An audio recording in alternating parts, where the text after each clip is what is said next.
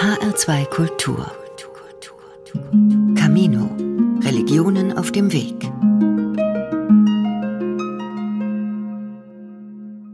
Die Befreiungstheologie war für mich ein wirklich zentrales neues Ereignis. Das war für mich also, also theologiegeschichtlich gesprochen, war das so nach Bultmann das wichtigste neue Erlebnis, also auch oder Denkerlebnis. Also das Großartige war für mich eigentlich, dass die Botschaft des Evangeliums völlig bezogen wurde auf diese Fragen der Unterdrückung, der Gerechtigkeit und nicht auf das individuelle Seelenheil.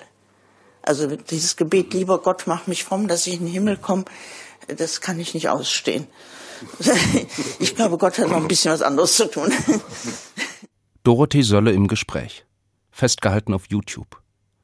Die Theologin bezeichnete sich selbst gern als Schriftstellerin und ihr Nachdenken über Gott als Theopoesie. Vor allem aber übte sie Kapitalismuskritik als linksintellektuelle Christin. Auch am gelebten Christentum fand sie viel auszusetzen.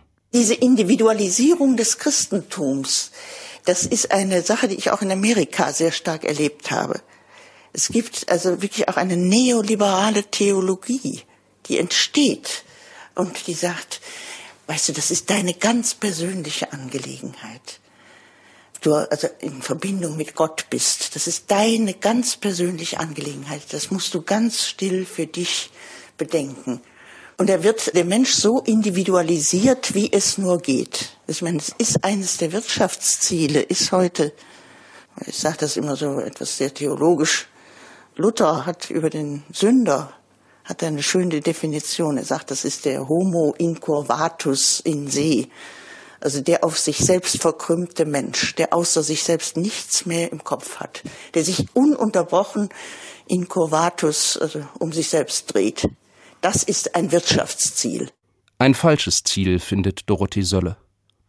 Für sie verkörpert die Befreiungstheologie einen Ausweg, nämlich Gerechtigkeit herzustellen auf Erden, in dem Armut bekämpft wird und die wirtschaftliche Benachteiligung und Unterdrückung der Mittellosen. Gerechtigkeit sei vielleicht einer der wichtigsten Namen Gottes, den das jüdische Volk an die Menschheit geschenkt habe, sagt sie. Und das Judenchristentum, es steht in dieser Tradition. Und in dieser totalen Individualisierung wird genau diese Tradition zerstört. Und das ist ein Wirtschaftsziel ohne Gleichen. Du musst dich um deine Angelegenheiten kümmern. Also wie ist dein Wellness, Fitness, Happiness und so weiter? Also wie, was anderes sollst du gar nicht im Kopf haben. Und eigentlich finde ich das auch an dieser neuen Antiglobalisierungsbewegung so schön, dass da Menschen aufstehen, die, wenn du dann fragst, ja, was hast du damit zu tun, dann gucken sie einen erstaunt an und sagen, wieso? Das ist doch notwendig. Die finden diese Frage dumm.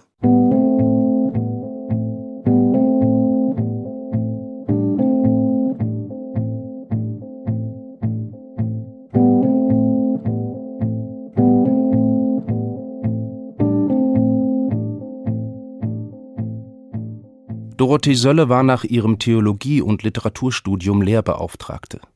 Später Lehrerin, dann Professorin für Theologie in New York. Vor allem aber war sie Publizistin und Rednerin. Es sind ihre Buchtitel, die als heftige Provokation empfunden wurden. Atheistisch an Gott glauben oder Gott im Müll oder Stellvertretung, ein Kapitel Theologie nach dem Tode Gottes. Ich glaube, dass Dorothee Sölle vor allem extrem pointiert und auch publikumswirksam über Religion sprechen konnte. Also sie hat, man kann schon sagen, Massen, weil wenn man die Buchverkaufszahlen anguckt oder wenn man schaut, wie viele Leute beim Kirchentag oder anderen Veranstaltungen waren, die sie gemacht hat, dann kann man sagen, sie hat wirklich die Massen für das Thema Religion und Christentum bewegt.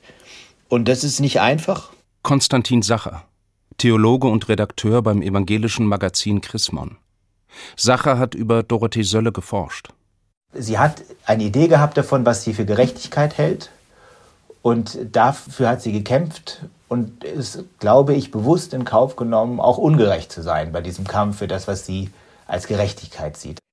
Theologie ist ja der Versuch, auf menschliche Weise von Gott zu reden. Und sie stellt die bisherige Weise von Gott zu reden, also von seinen Eigenschaften wie allmächtig, allgütig, allwissend in Frage. Der Theologe Philipp David von der Universität Gießen. Er sagt, dass Dorothee Sölle bestimmte patriarchale Bilder von Gott ablehnt. Sie redet nicht von Gott, dem Vater, dem Allmächtigen. Das kann sie nicht mehr, weil ihr die Eigenschaft der Allmacht fragwürdig geworden ist vor dem Hintergrund der Schrecken des Zweiten Weltkriegs und vor allen Dingen der Erfahrung von Auschwitz. Und sie möchte nicht mehr von einem Gott reden. Sie kann nicht mehr ein solches Gottesverständnis mitgehen, einen solchen Gott loben, der so etwas zugelassen hat. Sölle hat eine eigene Version des Credo geschaffen, des großen christlichen Glaubensbekenntnisses. Der ursprüngliche alte Text beginnt mit diesen Worten Ich glaube an Gott, den Allmächtigen, den Schöpfer des Himmels und der Erde. Doch Dorothee Sölle glaubte an keinen allmächtigen Gott und keine abgeschlossene Schöpfung.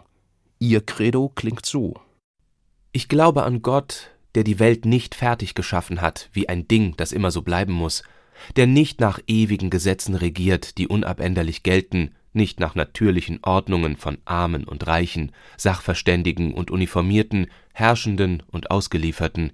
Ich glaube an Gott, der den Widerspruch des Lebendigen will und die Veränderung aller Zustände durch unsere Arbeit, durch unsere Politik. Sie kann christlichen Glauben gar nicht anders verstehen als mit dieser politischen, ja, aktionistischen Spitze. Und es geht eben um auch hier in diesem Glaubensbekenntnis eine Dynamik, die sich hier ausspricht. Also sagen, es ist nicht ein für alle Mal so fertig. Wir müssen uns nicht mit den Umständen, wie sie jetzt sind, abfinden, sondern sie versucht in diesem Glaubensbekenntnis ja auch zu einem weltverändernden Handeln aufzurufen.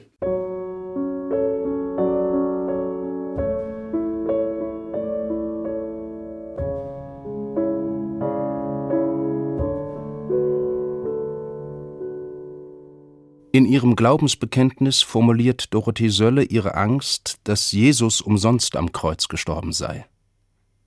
Er sei in den Kirchen verscharrt, formuliert sie, weil die Menschen seine Revolution verraten hätten. Ich glaube an Jesus Christus, der aufersteht in unser Leben, dass wir frei werden von Vorurteilen und Anmaßung, von Angst und Hass und seine Revolution weitertreiben auf sein Reich hin. Ihr Mann, Fulbert Stefensky war Theologe und Religionspädagoge. Mit ihm war sie seit 1969 in zweiter Ehe bis zu ihrem Tod verheiratet. Stefensky, ehemaliger Benediktinermönch, deutet ihre Worte aus dem Credo. Wogegen richtet sich denn dieser Satz auferstanden in unser Leben? Zunächst dagegen, dass Gott es ist, der alles macht, dass Gott der große Papa, der dafür sorgt, dass die Welt rund geht, und so weiter. Dagegen hat sie sich gewandt. Das ist das Stück Atheismus in ihr, könnte man sagen. Dieser Gott, der alles macht und den Menschen ersetzt. Ein anderer Punkt bei der Frage der Auferstehung oder des Glaubens äh, in die Auferstehung. Sie war äußerst bedacht darauf, die Endlichkeit des Menschen zu retten, und zwar die Endlichkeit des Menschen in allen Dingen. Bei ihr richtet sich, was sie sagt, immer gegen etwas, nicht nur für etwas. Die Frage der Endlichkeit, sie fragt danach, was eigentlich der Gedanke der Unendlichkeit des Menschen anrichtet, auch in diesem Leben. Was es bedeutet, dass er Herr über die Bäche und die, das Leben und den Tod und die Wälder sein muss. Dagegen fordert sie die Grenze als Befreiung des Menschen von sich selbst.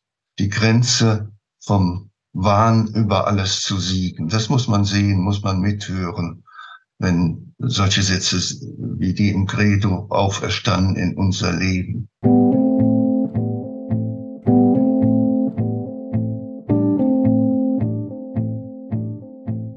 Dorothee Sölle interessierte sich nicht für Jenseitsglauben.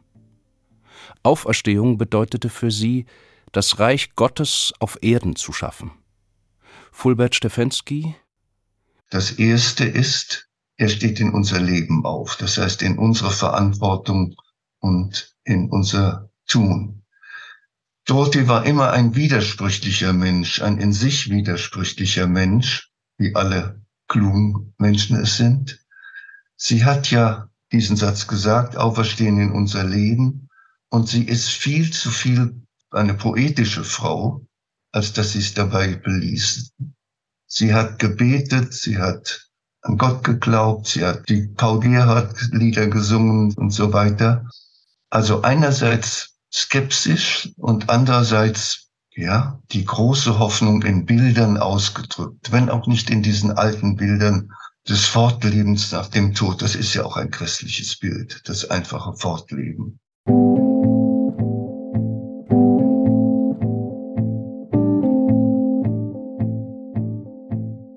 Das sind so Mitte der 60er Jahre, kenne ich Dorothee Sölle. Sie hatte ja einen Lehrauftrag in Mainz, Mitte der 70er Jahre. Und da hat sie neun Seminare gemacht und diese neun Seminare habe ich alle mitgemacht. Ursula Balz-Otto, Theologin aus Mainz und Freundin von Dorothee Sölle. Wir hatten so eine Sozietät, also auch jeden Donnerstagabend und in dieser Sozietät hat sie dann auch Vorträge gehalten. Und ich war schon damals mit der Luise Schottroff befreundet, die also hier ja Professorin war. Und wir drei waren die einzigen Frauen in diesem Fachbereich. Und von daher haben wir uns dann also oft auch nach den Seminaren zusammengesetzt und miteinander geredet. Ursula Balz-Otto war wie auch Fulbert Stefensky dabei, als Dorothee Sölle durch die sogenannten politischen Nachtgebete ins Kreuzfeuer kirchlicher Kritik geriet. So hieß die Liturgie, die erstmals 1968 auf dem Katholikentag in Essen gefeiert wurde und gleich eine neue gottesdienstliche Tradition bildete. Politische Gottesdienste und Nachtgebete wurden nun auch in Köln und an anderen Orten gefeiert. In Köln untersagte Kardinal Frings der Initiative, die Kirche als Veranstaltungsort zu nutzen. Das war ja auch der erste große Krach dann auch in politische Nachtgebet, dass also so Leute wie Frings gesagt haben, das ist ja Häresie, was sie macht. Ne? Auch der Präses der evangelischen Kirche im Rheinland war ganz auf Seiten von Frings und sprach von Irrlehren Sölles. Das war der Beckmann, der sprach von Häresie und der Frings verweigert die katholische Kirche. Und von daher sind sie dann in die Antoniterkirche gegangen. Ne? Also das waren diese Gründe. Das war das Erste, was sie also in diesem politischen Nachtgebet 1968 auch gesprochen hat, dieses Credo. Und daran hat sich ja dann also auch ein ganz großer Protest entzündet. Auch überhaupt, dass Theologie und Politik, dass das zusammengehört. Das war ja für sie ganz wichtig. Und das war so der Anfang natürlich auch des Zorns, der sie dann überall ausgelöst hat. Das Credo Sölles wurde in den politischen Nachtgebeten vorgelesen. Dort experimentierte man mit neuen liturgischen Formen. Neben dem Gebet und der Meditation gab es offene Diskussionen über Politik. Man sprach über die Militärdiktatur in Griechenland, über Bundestagswahlen, über den Vietnamkrieg, über wirtschaftliche Mitbestimmung und den Paragraphen 218, das Verbot des Schwangerschaftsabbruchs. Fulbert Stefensky war an der Seite Sölles. Also als wir diese politischen Nachtgebiete gemacht haben, zum Beispiel das erste in Essen 68, haben wir eigentlich gar nicht an Gottesdienst oder Gottesdienstform gedacht, sondern wir hatten ein Anliegen, ein politisches Anliegen, das wir vor dem Hintergrund unserer christlichen Tradition bedenken wollten. Ob das ein Gottesdienst war oder nicht, hat uns damals nicht interessiert. Aber als alle angefangen haben, uns das Recht auf den Gottesdienst abzusprechen, als alle gesagt haben, die Kirchenleitung gesagt haben, dies ist kein Gottesdienst. Da haben wir darauf bestanden, es ist ein Gottesdienst. Sozusagen auf Bockigkeit haben wir darauf bestanden. Und dann allerdings wurde es immer mehr eine Gottesdienstform. Ja, das ist wahr. Denn das Nachtgebiet hat sich ja nicht auf Köln beschränkt. Im Nu gab es in unzähligen Städten in Deutschland, aber auch in der Welt Nachtgebete. Die hießen in Australien zum Beispiel Political Night Prayers. Auch heute gibt es gelegentlich wieder politische Nachtgebete. Damals, Ende der 1960er, Anfang der 70er Jahre, war es eine neue christlich-politische Bewegung von unten. Man muss das sehen aus der damaligen Zeit. Die Kirchen waren ja auch irrsinnig verknöchert. Sie zwangen sich selber und ihre Mitglieder, den Gottesdienst nur zu wiederholen in der alten Form. Sie zwangen die Welt aus dem Gottesdienst rauszulassen, sondern sozusagen rein innerreligiös zu reden und zu denken. Und da war das Nachtgebet plötzlich eine Befreiung. Hier in der Kirche, in diesem heiligen Raum, kann ja mal geredet werden von allen. Und wenn kein Platz mehr da ist, dann setzen sich eben noch fünf auf die Kanzel und so weiter. Das war eine gewisse Profanierung der alten, bedrohlichen Heiligkeit. Es gibt ja auch Heiligkeit als etwas Bedrohliches manchmal. Und das hat Leute angezogen. Also im ersten Nachtgebet versuchten 2000 Leute in eine mittelgroße Kirche zu kommen.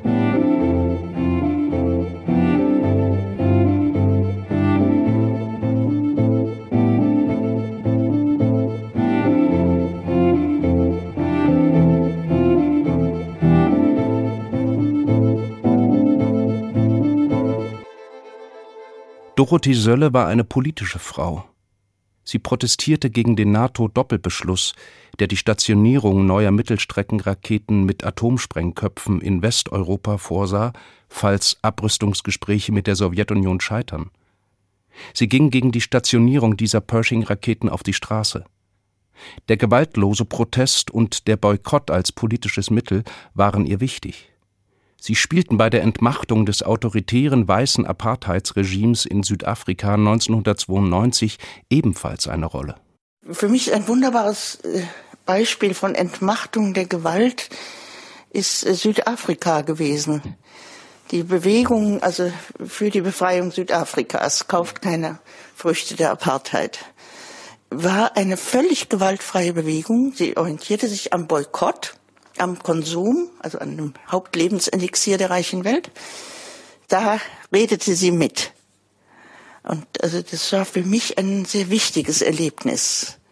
Ich bin einmal nach Berlin gefahren, nach Ostberlin und war irgendwie zu spät dran und äh, hatte kein Buch dabei, was ich den Leuten schenken konnte und und kaufte also in der Eile einen Sack Apfelsinen in, in Westberlin und dann er hat äh, eine Freundin von mir, die da äh, tätig war, das so in die Hand genommen, angesehen und gesagt, das ist aus Südafrika. Also ich esse das nicht.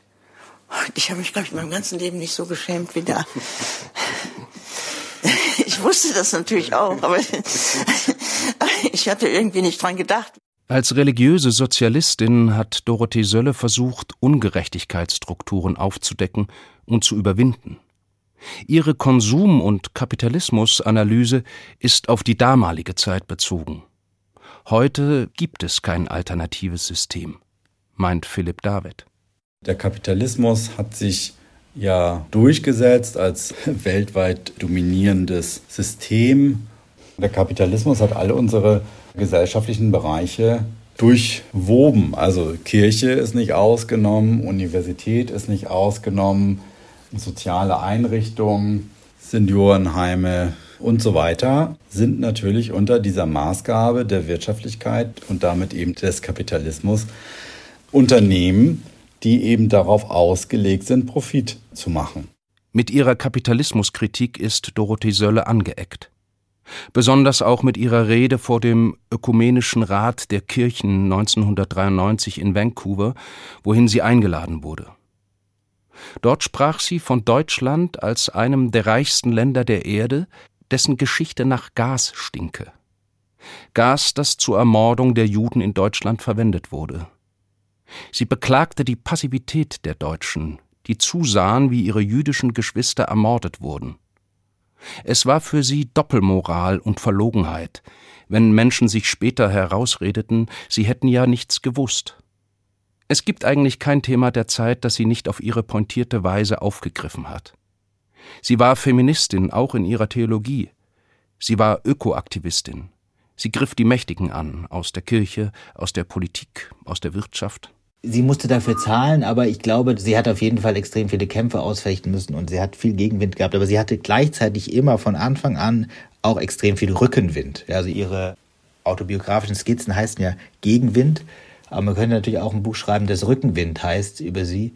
weil das ist natürlich nicht so eine gute Geschichte, aber das stimmt auch. Also sie kam aus einer Familie, die sie immer unterstützt hat. Sie kam aus einer Familie, wo es viel Geld gab.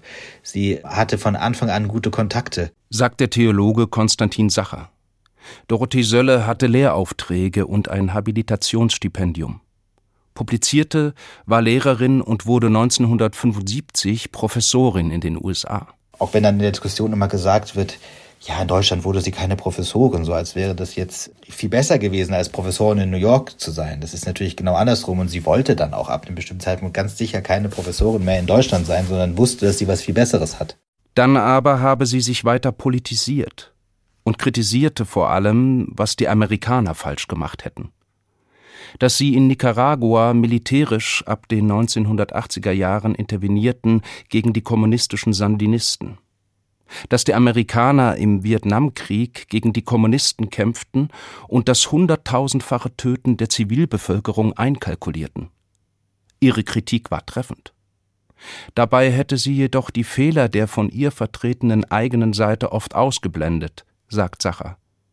Denn die Sandinisten hätten nicht nur Gutes gebracht, sondern selbst ihre Gegner gefoltert und getötet und verfolgten eigene Interessen.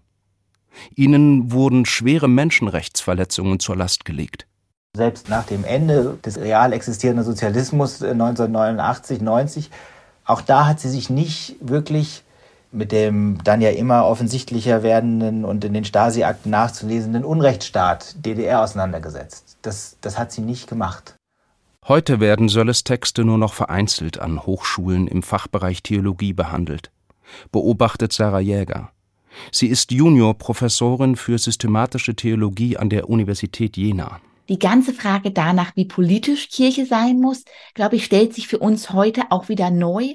Und es ist die Frage, inwieweit die Antworten, die sie gegeben hat und die ja ganz stark zeit- und kontextgebunden sind, heute noch tragen können. Sarah Jäger plädiert für einen milden Blick auf Sölles Werk. Was sie vorlegte im Bereich des Umweltschutzes, der Geschlechterfragen oder der globalen Gerechtigkeit, seien letztlich immer Situationstexte. Sie wollte Antworten auf ihre eigenen Fragen finden, von denen sie vermutete, dass sie auch andere Menschen umtreiben. Es ging ihr vermutlich nie darum, widerspruchsfrei zu sein. Ich glaube, Dorothee Sölle ist Suchende. Und ist Suchende mit dem, was sie in ihrem Theologiestudium gelernt hat, in dem, was sie aus der Tradition gelernt hat, in dem aber auch, was sie in Begegnung mit, mit Menschen erfahren hat. Und als Suchende ist sie für uns eine wichtige Gesprächspartnerin. Und mein eigener Anspruch an Theologie, die ich lese, ist eigentlich nie, dass sie widerspruchsfrei, fertig und in sich geschlossen ist, sondern so unfertig, wie sie Welt beschreibt, so unfertig ist, glaube ich, auch ihre eigene Theologie. Sölle sei aber nicht nur Aktivistin, sondern eben auch Theologin gewesen, merkt Jäger an. Ihre Appelle speisen sich aus der religiösen Tradition wenn sie sagt, man müsse gegen die Ungerechtigkeit kämpfen und am Reich Gottes in der Welt mitbauen. Diese Idee speist sich aus ihrem Mystikverständnis, das sie in ihrem Hauptwerk Mystik und Widerstand dargestellt hat. Aber mit der Mystik hat sich sehr früh schon in ihren ersten zwei Büchern beschäftigt. Das war ein, ein Feuer, das langsam dann Glut bekam, immer mehr bis zum Mystikbuch. Das ist wahr. Die Frage ist, was bleibt eigentlich? Ich scheue mich etwas immer vor der Frage, ich will es mal so sagen. Die Arbeiten von Dorothee sind so in die kirchlichen Gemeinden übergegangen, nicht so sehr in die Universitäten, das stimmt. Aber in die Gemeinden, in die Predigten, in die, was ich eine Menge an, an Texten zugeschickt bekomme, die Abwandlungen von Dorothees Texten sind, an Gedichten, an Postkarten, wo ihre Sprüche drauf sind und so weiter und so weiter. Fulbert Stefensky hält kurz inne. Er resümiert, welche Spuren das Wirken seiner Frau hinterlassen habe. Also das ist schon erstaunlich. Sie ist schon sehr tief eingetun. Man würde bestimmte Sachen heute nicht mehr sagen. Zum Beispiel, lieber Gott, lass die Flüchtlinge nicht mehr ertrinken. Sondern man würde sagen, lieber Gott, stärke mich, dass ich arbeiten kann gegen den Tod dieser Menschen und so weiter. Das wäre zum Beispiel ein Punkt, wo man ihr Bedürfnis der Verantwortung aufgegriffen hat. Ich bin der Mensch, Wir sollen nicht Gottes Probleme lösen, wir sollen sie lösen. Und das, das sind gewisse Selbstverständlichkeiten, die doch ins kirchliche Bewusstsein, theologische Bewusstsein eingegangen sind, ohne dass man sich immer auf Dorothee beruft. Ihr Mystikbuch aus dem Jahr 1997 wird gerade ins Chinesische übersetzt. Die Rezeption geht manchmal eigentümliche Wege.